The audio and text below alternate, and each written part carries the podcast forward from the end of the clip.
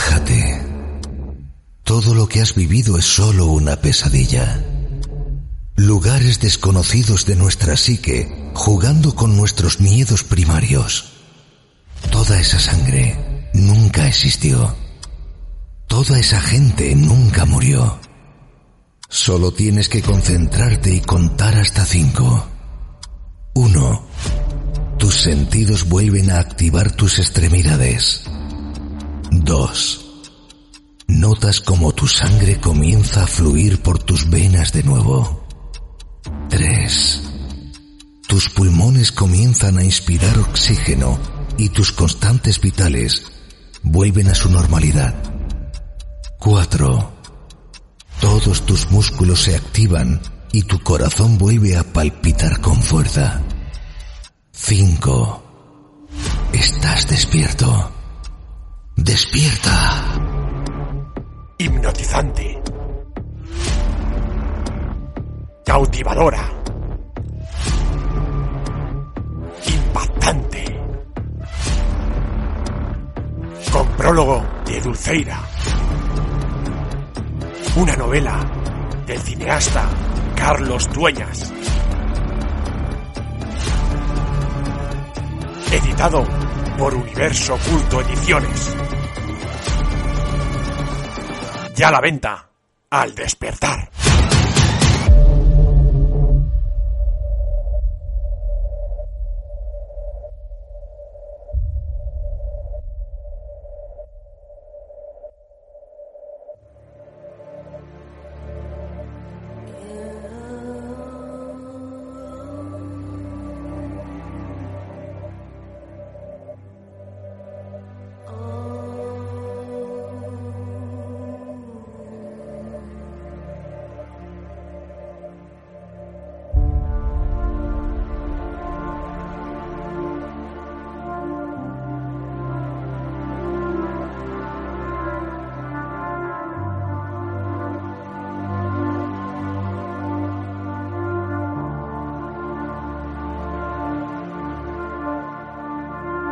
Bienvenidos, una semana más, a la búsqueda de respuestas. Los humanos somos animales inteligentes. No somos los más fuertes, ni los más grandes, ni los que más viven, pero presumimos de ser los más inteligentes.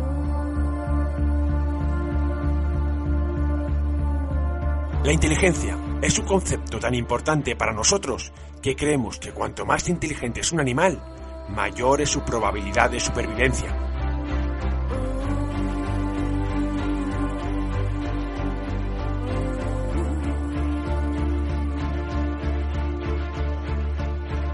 Pero el cerebro es un órgano muy caro de mantener. El 20% del alimento diario sirve solo para mantener vivo el cerebro. Por otra parte, los cerebros complejos tardan mucho en almacenar todos los datos que se necesitan para empezar a ser útiles. Al nacer, el cerebro de casi todos los mamíferos pesa ya el 90% de su peso adulto. Pero para poder aprender comportamientos nuevos, es necesario empezar la vida con una parte parcialmente sin desarrollar.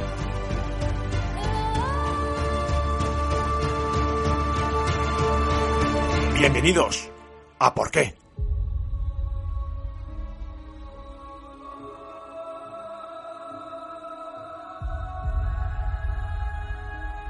¿Hay metafísica en la, poesía? Esa sería mi pregunta.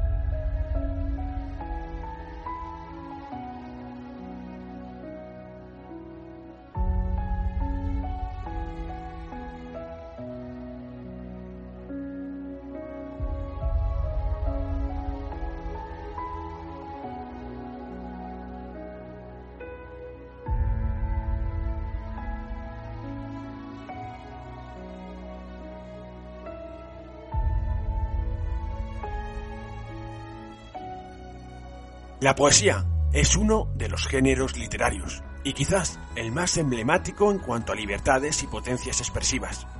La poesía, como la entendemos hoy, tiene sus raíces en la lírica. Este género antiguo consistía en cantos acompañados de música y de danza. Narraba episodios épicos, loas a los dioses y sus hazañas históricas.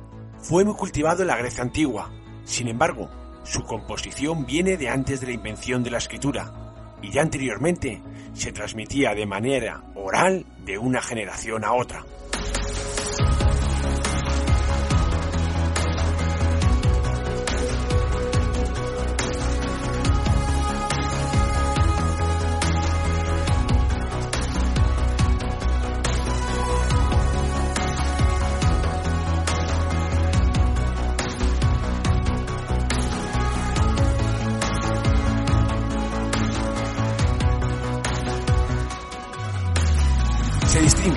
De otros géneros literarios porque la poesía no narra un relato, como la narrativa, ni discurre sobre un tema, como el ensayo, ni tampoco reproduce una situación frente al lector, como la dramaturgia. Haciendo generalizaciones, podemos decir que la poesía es una descripción subjetiva, metafórica, de una situación o pensamiento, transmitido con un lenguaje también subjetivo. Pero la poesía no trata únicamente sobre sentimientos, emociones o cantos de amor. Cualquier tema es digno de convertirse en un poema.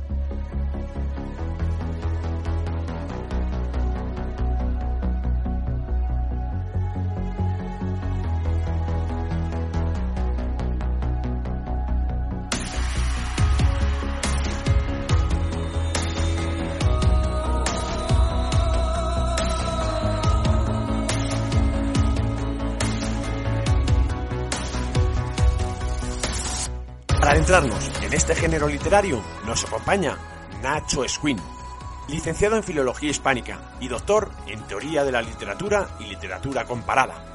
Ha desempeñado tareas de docente, editor, gestor cultural y crítico literario. Ha sido director general de Cultura y Patrimonio del Gobierno de Aragón de 2015 a 2019 y actualmente es director del Instituto de Estudios Turolenses y también responsable de los servicios de ediciones y actividades culturales de la Universidad San Jorge.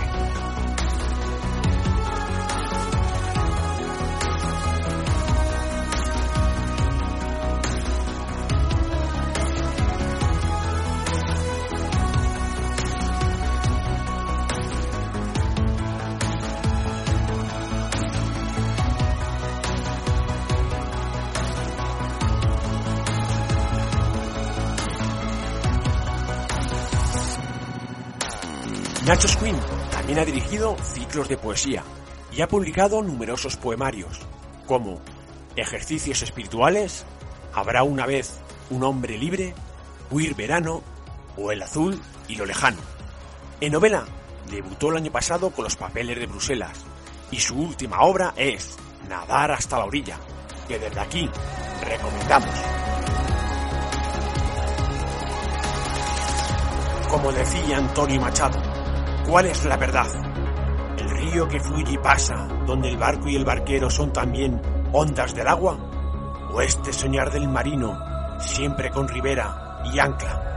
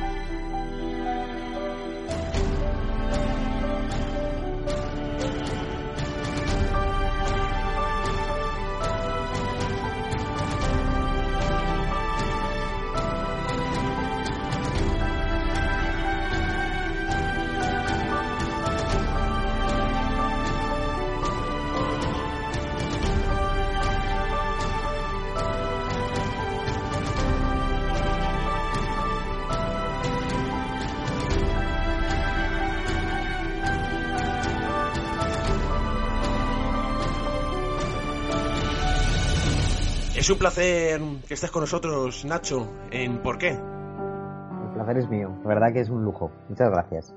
Bueno, pues vamos a adentrarnos en este mundo de la poesía. Y la primera pregunta que te hago es la que nos trasladó el anterior invitado. ¿Hay metafísica en la poesía? metafísica en la poesía y hay poesía metafísica. Hay grandes poetas, sobre todo a raíz de, los planteamientos de Ortega y Gasset, que han construido sus poéticas desde eso. Hay un poeta aragonés muy interesante que se llama Fernando Ferrero, que fue eh, uno de los miembros de la tertulia del Café Niqué, donde estaba Miguel Labordeta, José Antonio Labordeta, Rey del Corral y toda esta gente, que bueno, ha sido un auténtico maestro en la poesía metafísica. Hay lo que pasa que, mm, pues bueno, igual que hay otras cosas o igual que hay otras opciones. ¿Y cuánta realidad cabe en un poema? Uf, eh, yo creo que el poema acepta prácticamente todo, ¿no? Yo tengo la sensación de que, de que es el género más puro y es un género donde se pueden llevar a cabo todas las, eh, las opciones posibles. Cabe toda la realidad y lo más importante es mm, ver el, objeto o ver la dirección de esa realidad si ese punto de vista es más o menos hostil, si ese punto de vista es más o menos edulcorado. Yo creo que ahí está la, clave. Pero caber, creo que cabe todo. Pues seguimos con, este mundo de la poesía, porque ¿en qué se diferencia el poeta del narrador?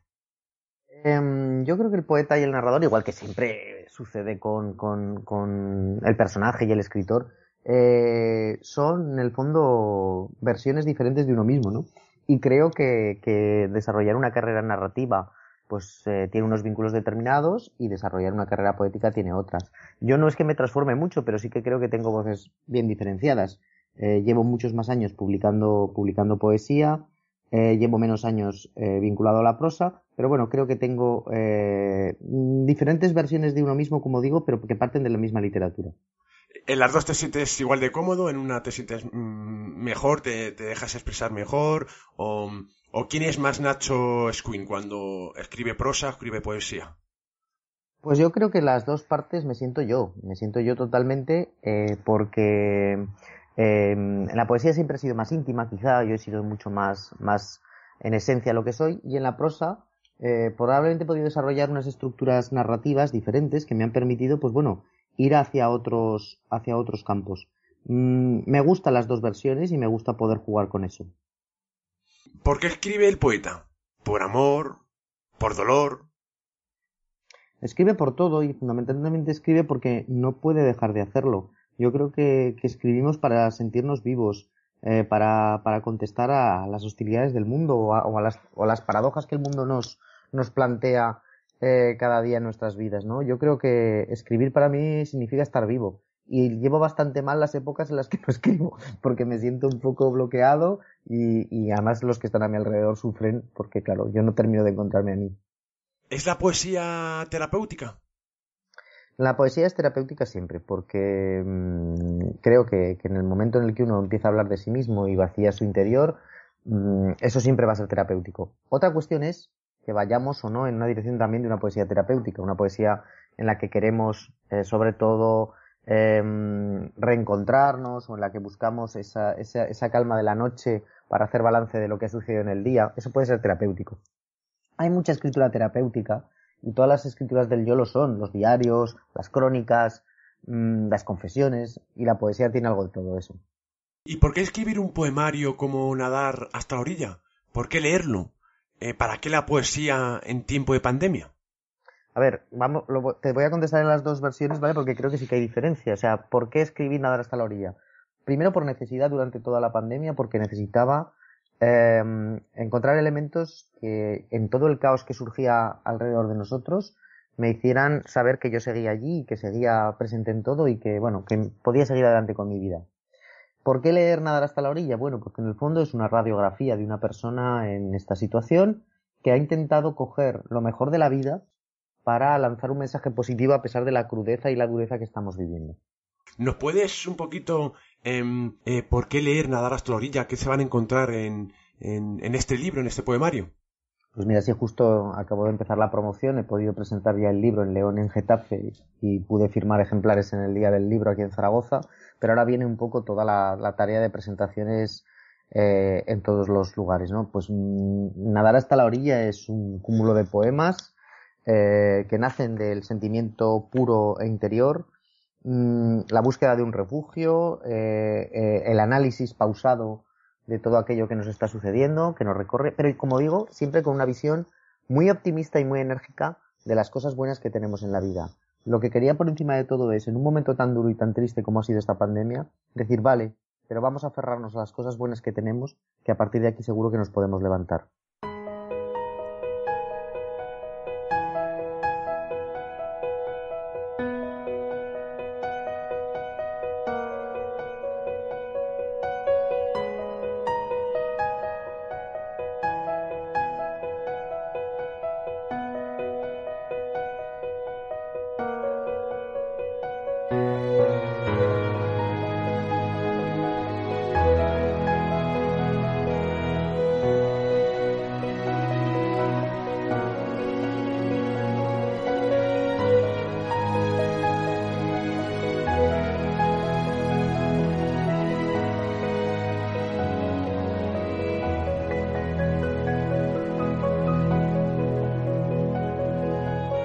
Pues muy interesante eh, lo que nos estás contando y además con desde aquí vuelvo a repetir, recomendamos el último poemario de Nacho Esquin, Nadar hasta la orilla. Vamos a continuar en este mundo de la poesía. ¿Cómo es el compromiso que hoy el poeta tiene con la palabra? Yo creo que es una relación histórica la del compromiso del poeta con la palabra y ya algunos eh, autores lo han, lo han mantenido y lo han hecho muy bien. Antonio Gamoneda siempre decía que, el poeta debe, estar comprometido con cada una de las palabras de sus, poemas, ¿no? Que se la tiene que jugar en cada una de esas palabras y buscar que cada una de ellas sean importantes. Carmelo Iribarren decía que, que el compromiso es con cada verso, ¿no? Y también dándole ese poder. Y otros poetas importantes que para mí han sido maestros, como puede ser el caso de Alfredo Saldaña, eh, han desarrollado precisamente una vinculación directa entre su poética y la importancia de la palabra. Yo creo que, quizá en la poesía hay que ser mucho más exigente que en la prosa para poder e-, elegir la palabra adecuada y más concretamente además las palabras justas, porque yo creo que es esencial que los poemas eh, tengan las palabras exactas, que no eh, le podamos poner más de la cuenta, que no compliquemos eh, precisamente el mensaje del verso por simplemente por el hecho de querer meterle más cantidad de contenido. Creo que la poesía tiene algo esencial y esa esencialidad parte, como decimos, del uso adecuado de las palabras y de la búsqueda de las mismas. Y el verso es efectivo y el poema es efectivo si hemos encontrado eh, una buena cadencia o incluso una buena ecuación, podríamos decir, en casi un término muy, matemático, ¿no? Del lenguaje, porque creo que la poesía también tiene algo de matemático en la medida en que tiene que respetar el ritmo y por lo tanto debe eh, mantener siempre una identidad clara en cada uno de esos versos. Qué interesante lo que acabas de decir. Em, los poemas eh, tienen una relación con las matemáticas. Eh, me gustaría más conocer eh, esa versión que te, esa idea que tienes sobre las matemáticas y, la, y los poemas. Hay un montón de poetas físicos y matemáticos y bueno, toda la ola, por ejemplo, de la generación Nocilla, con Fernández Mayo y demás, han demostrado que desde su formación en ciencias, desde su formación matemática, han conseguido elementos francamente buenos en la combinación de, palabras y, en el desarrollo de las ideas. Em, la poesía matemática, obviamente, es algo que viene desde hace muchos años. Eh, hay autores que en el 20 han sido maestros precisamente de mezclar muy bien eh, eh, el número exacto de, palabras o el número exacto de combinaciones sintagmáticas para que generase ritmo interno y fuera, pues bueno, tuviera esa, ese ritmo eh, continuo en forma de bucle que hacía tan fácil de comprensión el poema.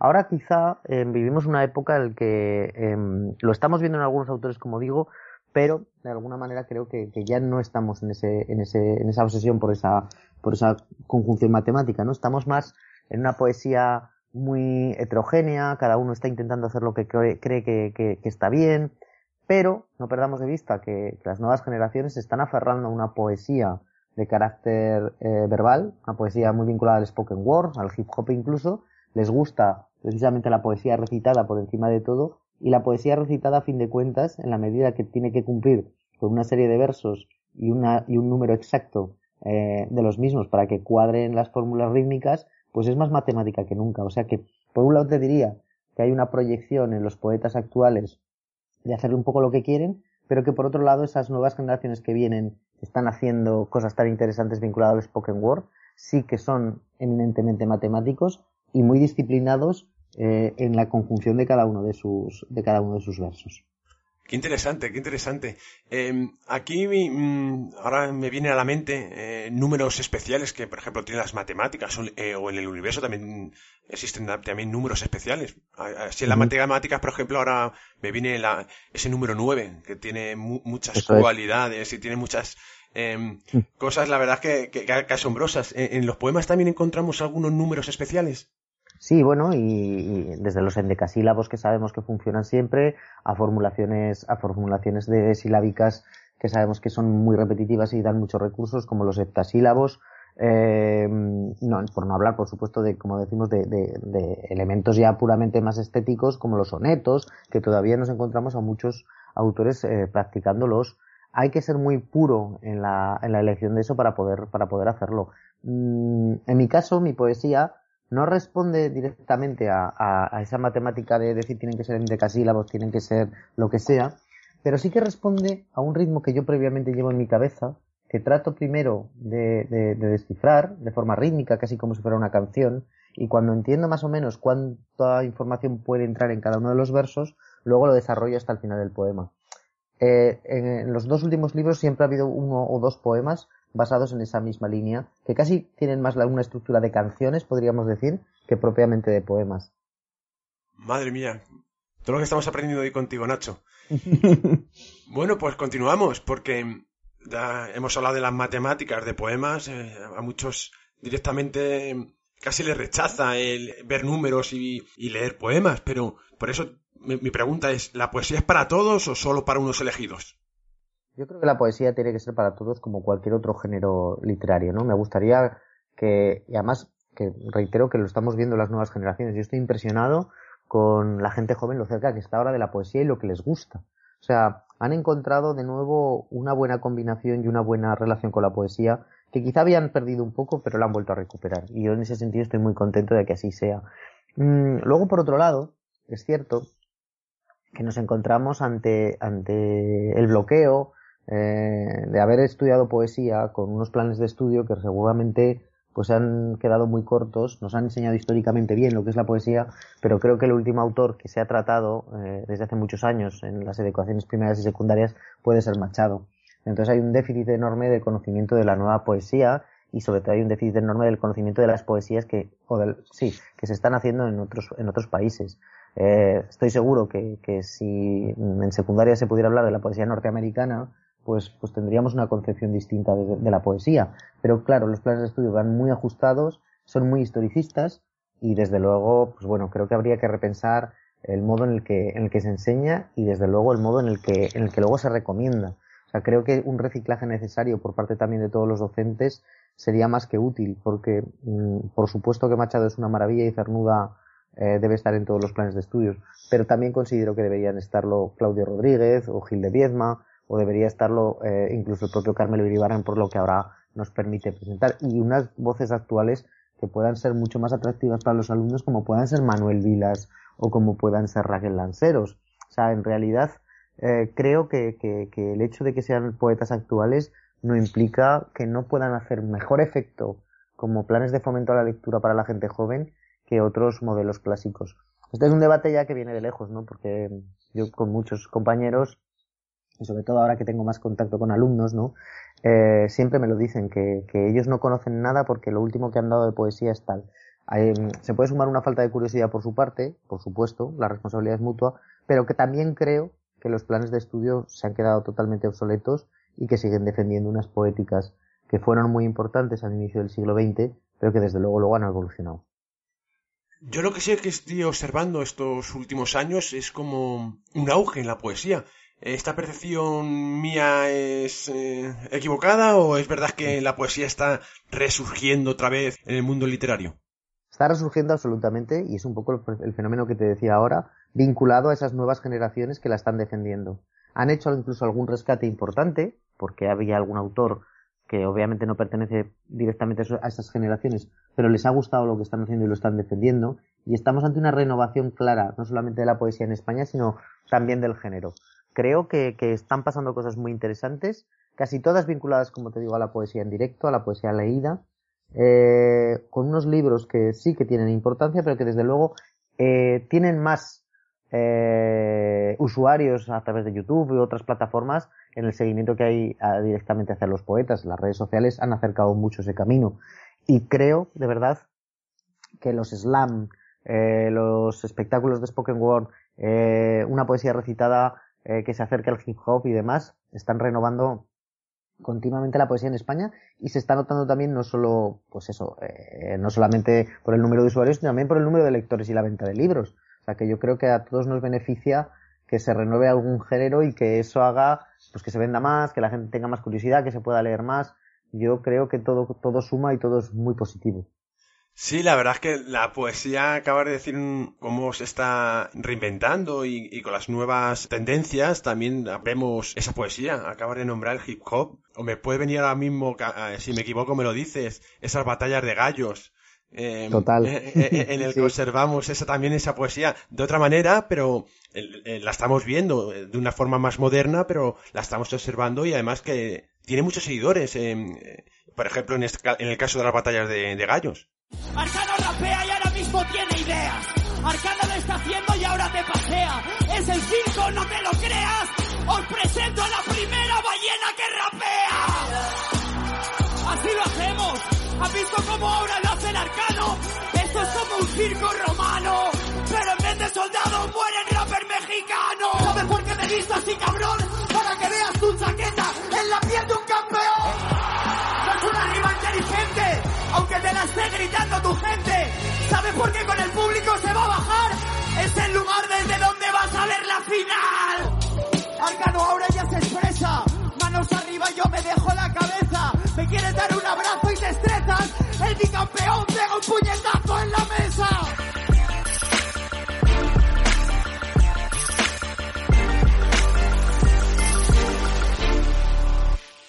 No, no, totalmente. La batalla de gallos en el fondo tiene que ver con, con, ese eh, mundo del hip hop, ¿no? Y con ese mundo de, precisamente de la poesía recitada tan interesante. Y ahora mismo se está dando ya poesía eh, en los slam, como decimos, en todos los sitios. hay un slam que es de carácter provincial, pero luego también hay un slam, un certamen nacional.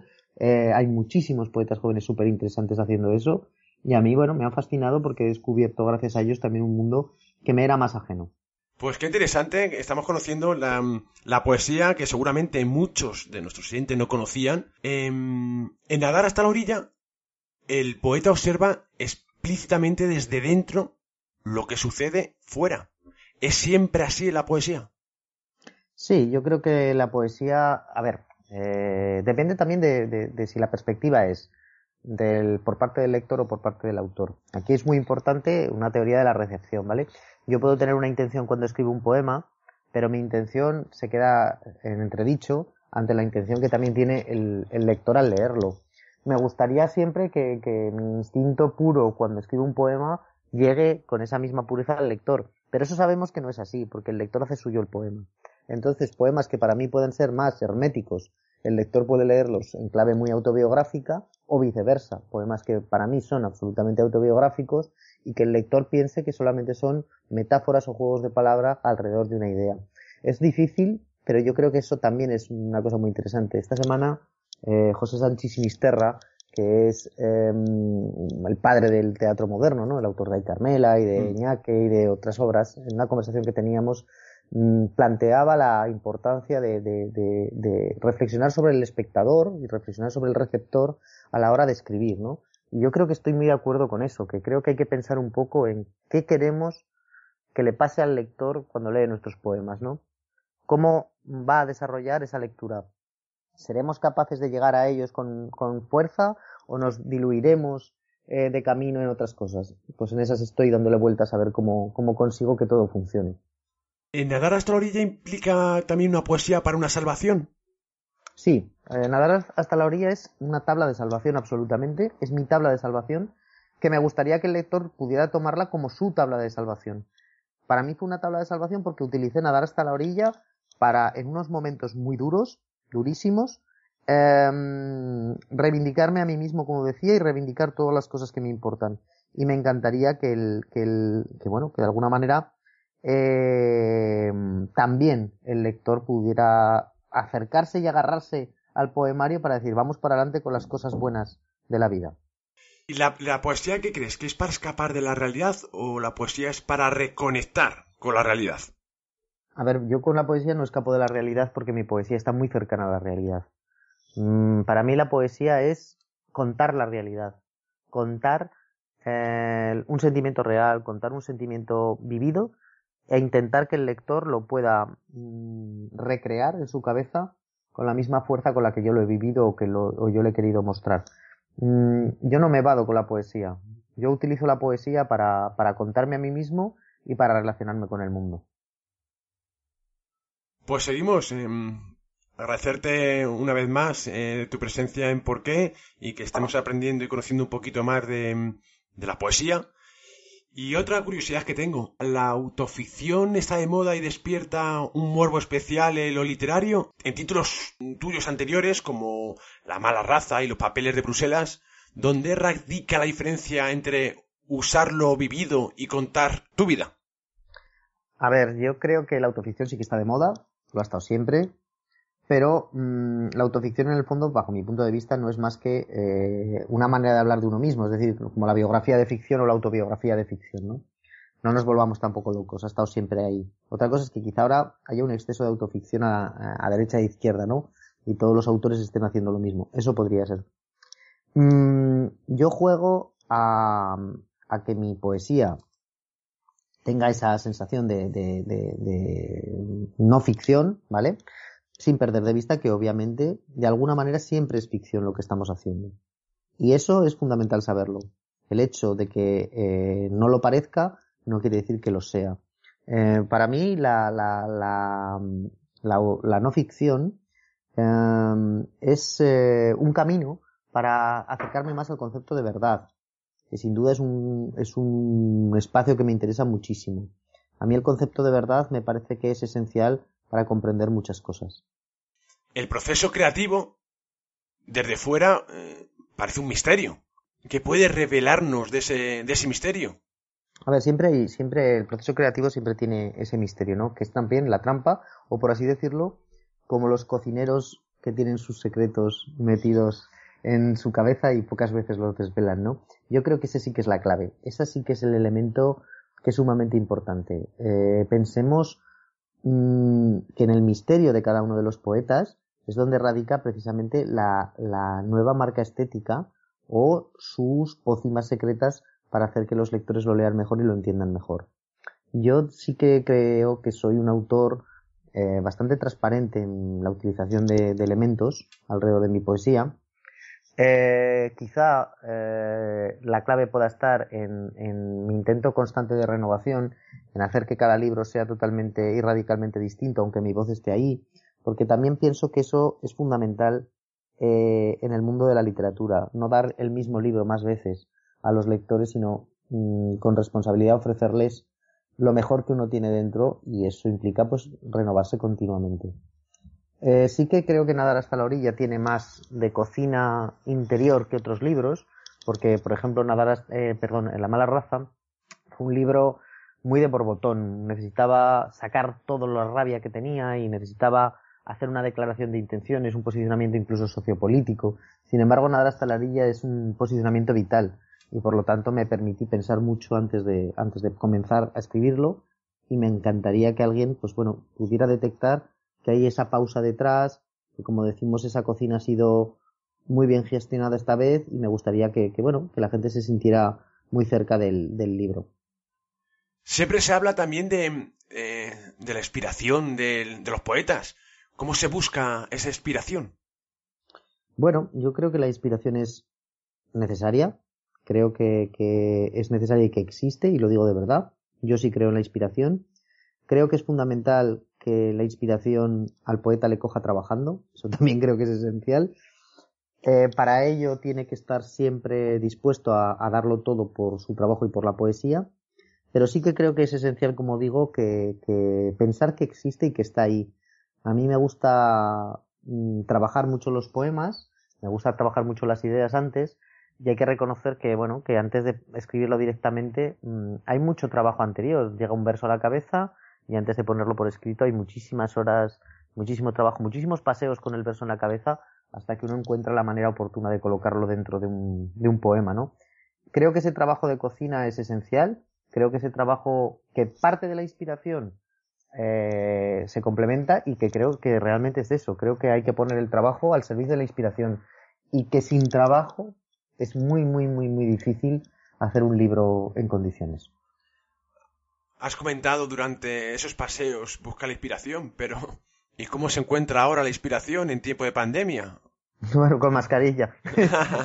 Lamentablemente, claro que ha cambiado, pero, pero sí que, sí que creo que, que eh, o al menos yo he encontrado en mis, en mis paseos espacios donde, pues bueno, con, con mis cascos, mi, mi eh, ¿cómo te diría?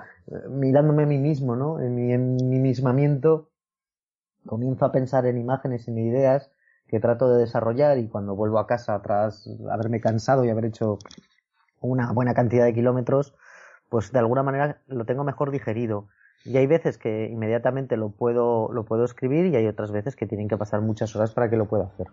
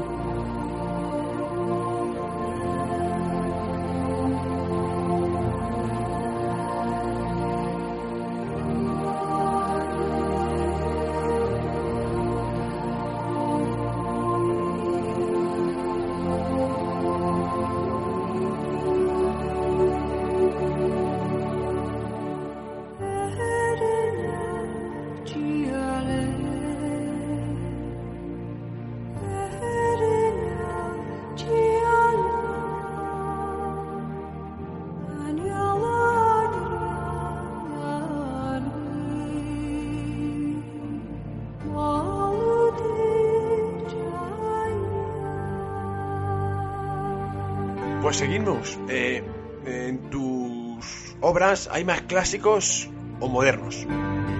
Hay de todo, porque soy filólogo y por lo tanto uno, uno no puede evitar ser en esencia lo que ha sido educacionalmente, ¿no? Yo comencé a leer muy pronto, tuve la grandísima suerte de tener una gran biblioteca a mi servicio, porque mis padres, pues bueno, no solo tenían una buena biblioteca, sino que cada título que, yo podía mencionar aparecía en casa inmediatamente.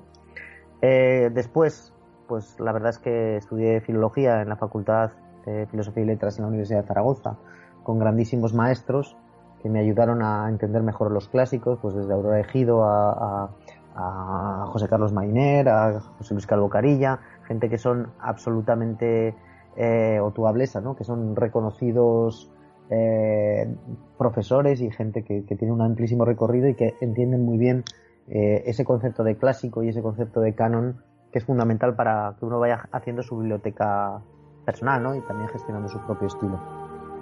Esa herencia, aunque yo la renovara mucho a través de la tesis doctoral que hice con Alfredo Saldaña sobre la nueva poesía publicada en España desde los años 90, eh, no implica que no dejes todo el tiempo de mirar al pasado porque lo llevas dentro, ¿no? Porque llevas toda esa otra cultura poética dentro. Entonces intento mm, estar muy atento a las nuevas formulaciones, pero no puedo evitar tener una educación muy clásica. Y por lo tanto, muchos de mis poemas están llenos de ecos de otros poemas. A mí, por ejemplo, el, ese amor que tengo hacia el universo y conocer todas esas, eh, maravillas que observamos en nuestro firmamento, pues nace desde niño y además casi recuerdo el momento que fue en una playa, em, cuando empecé a hacerme esas preguntas, ¿cuándo nace tu, tu amor por, por la poesía? Bueno, mi amor por la poesía es posible realmente que sí que nazca también de algo semejante a lo que estás contando tú, ¿sabes?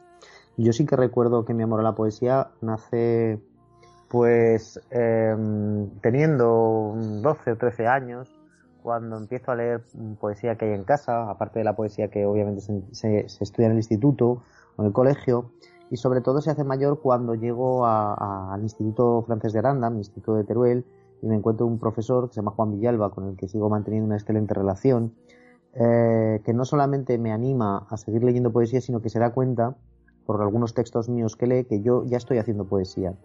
Y él, de alguna manera, eh, em, me ayuda a seguir trazando esa línea de lecturas necesarias para que yo pueda desarrollar mi propia voz. Así que sí que empecé a leer poesía muy pronto y gané unos cuantos premios de poesía también muy pronto.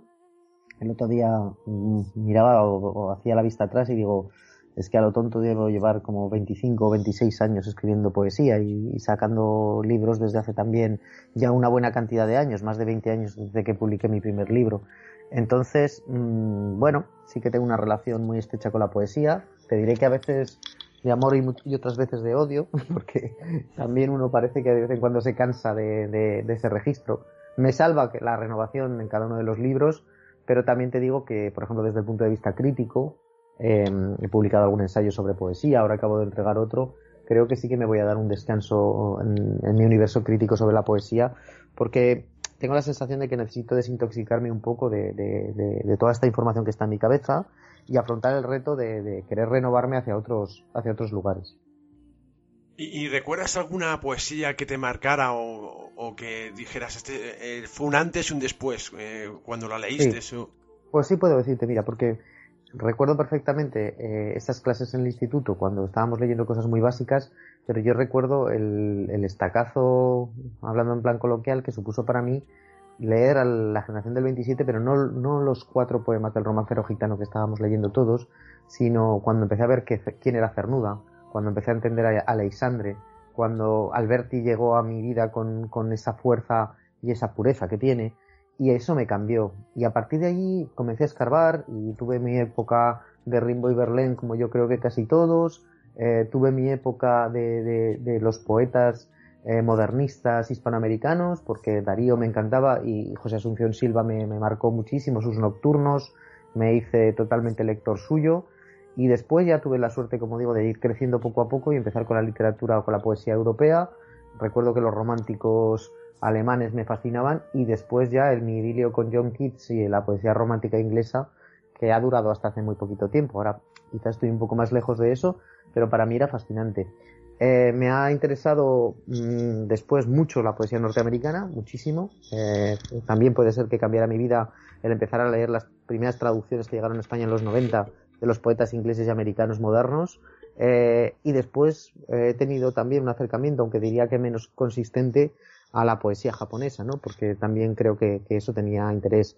Después me ha parecido fundamental la irrupción en España de la poesía de la Europa del Este, con, con la fuerza de los poetas polacos, con Wisława Szymborska, y tengo que decir que, sobre todo gracias a un trío de traductores maravilloso, eh, que son Abel Murcia y Gerardo Beltrán, eh, y su equipo básico de trabajo, eh, donde han descubierto, pues bueno, para nosotros a, escritores tan grandes como Sagayevsky, como decía, como Szymborska, como Mibots, y son fundamentales para entender la nueva lírica eh, que se está haciendo en todos los sitios, ¿no? Y luego eh, hay, que, hay que decir que es de justicia como los movimientos eh, feministas y las tendencias feministas han hecho una gran labor de reivindicación del papel de la mujer en la poesía a lo largo de la historia y eso ahora lo estamos viendo a través de grandes proyectos.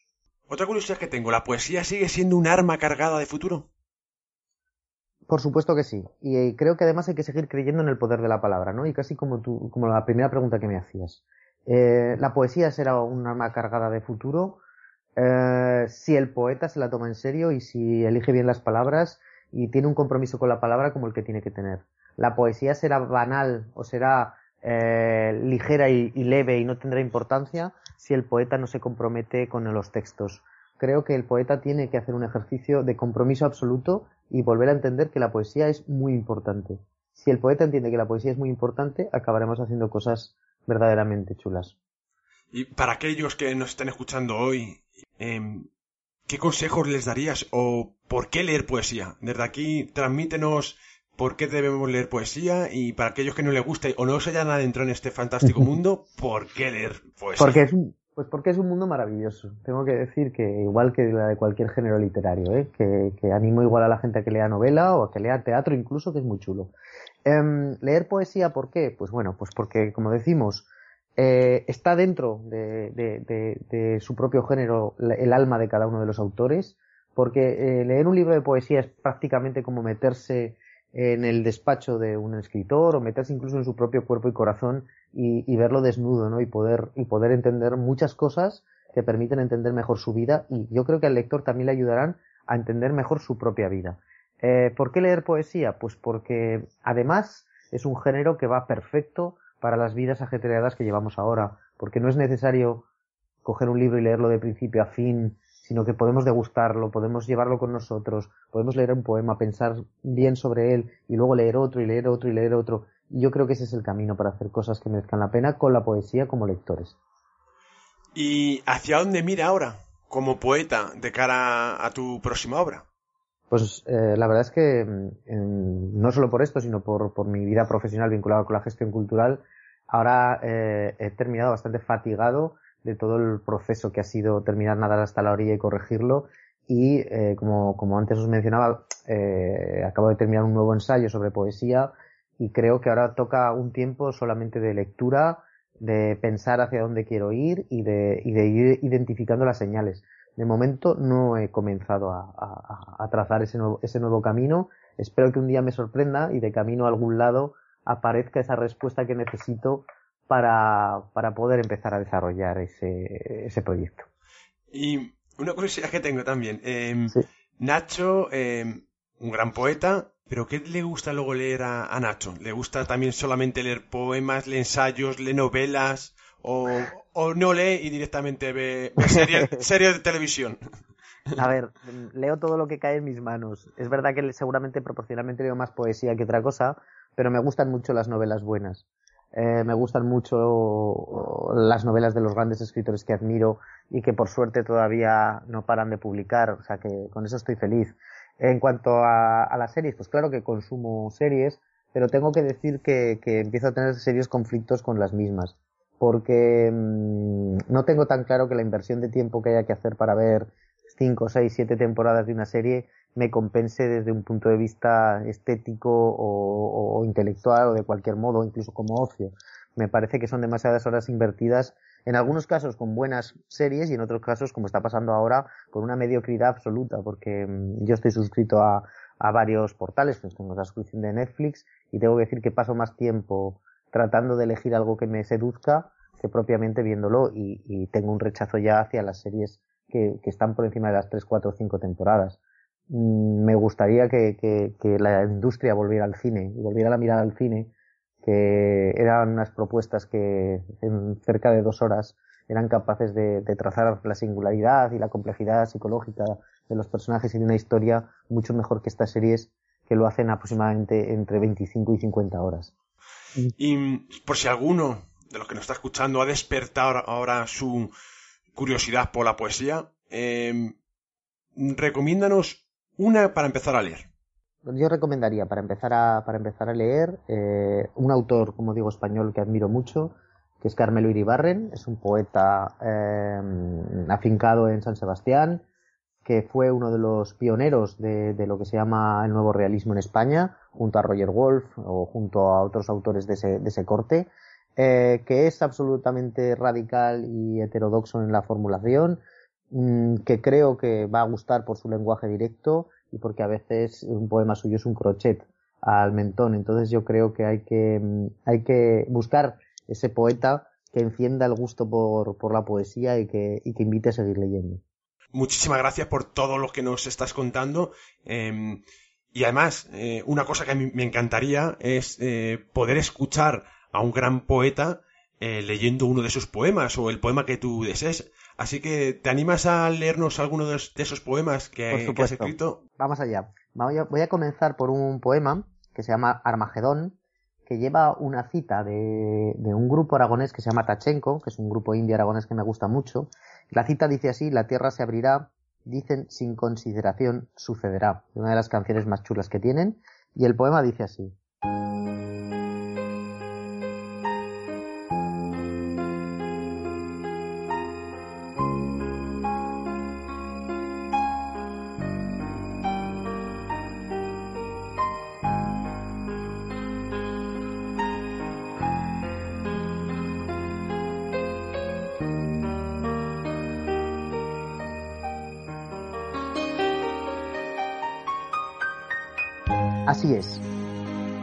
corresponde al tiempo de las cerezas que llega tras el de los almendros.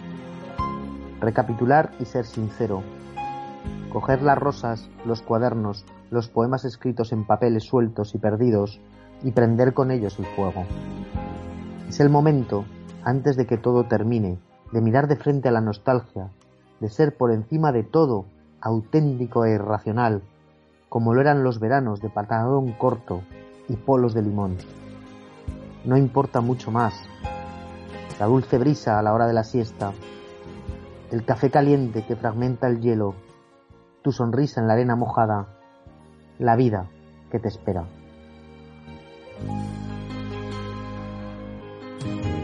Wow, increíble, increíble. Muchas gracias. y ahora me, gustaría leer, como he mencionado a Carmelo Iribarren, un poema de Carmelo, de mi libro favorito de Carmelo, que se llama Ola de Frío, que le publicó la editorial Renacimiento hace ya unos cuantos años, en el año 2007, pero eh, es un libro lleno de eh, cosas maravillosas. Voy a leer Tanto Colorín, que es un libro que para mí es importante, un poema que para mí es importante. Voy como suelo ir siempre en invierno. Gorra, chupa de cuero, zapatos negros de verdad, el paraguas a modo de bastón Muevo un poco la cabeza y veo mi reflejo en el cristal de una boutique. Hago un alto y me observo. Parece que me he confundido de plató, pero me gusta lo que veo.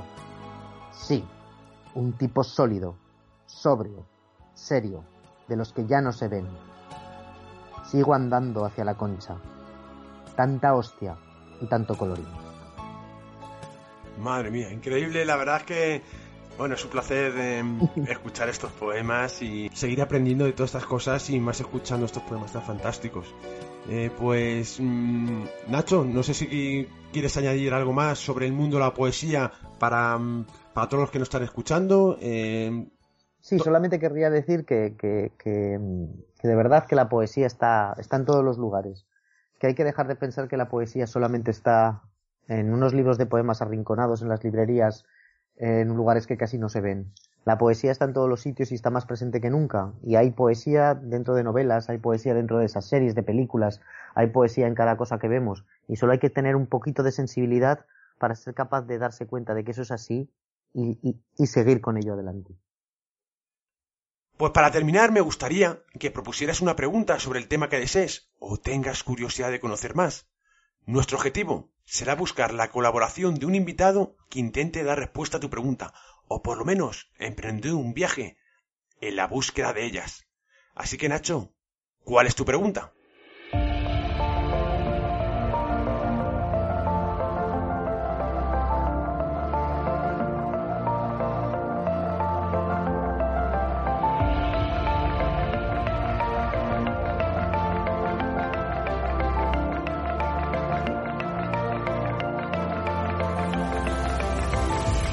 ¿Podemos encontrar respuestas en el mundo del misterio?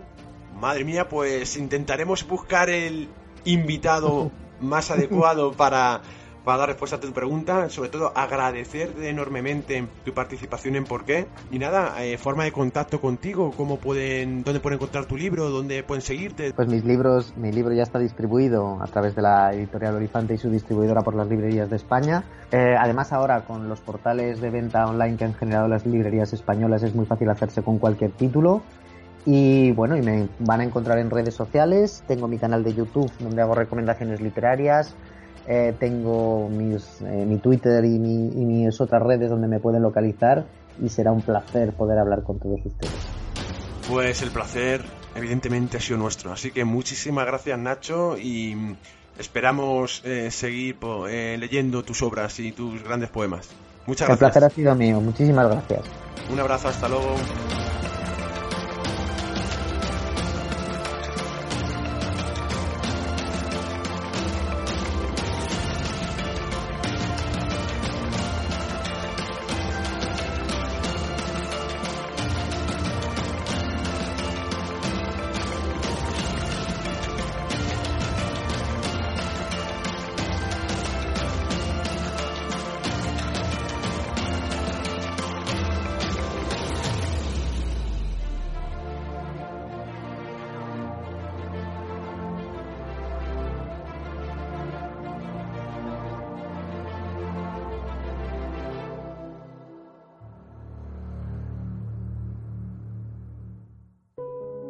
Nuestro objetivo para el próximo programa, ayudar a Nacho a buscar una respuesta a la pregunta planteada, o por lo menos compartir conocimientos y experiencias para emprender nuestro viaje en la búsqueda de respuestas.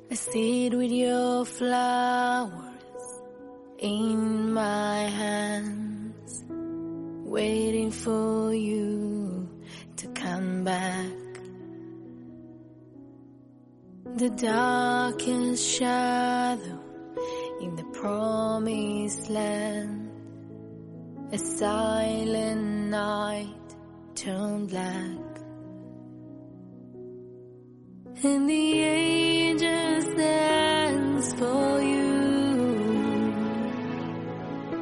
I will raise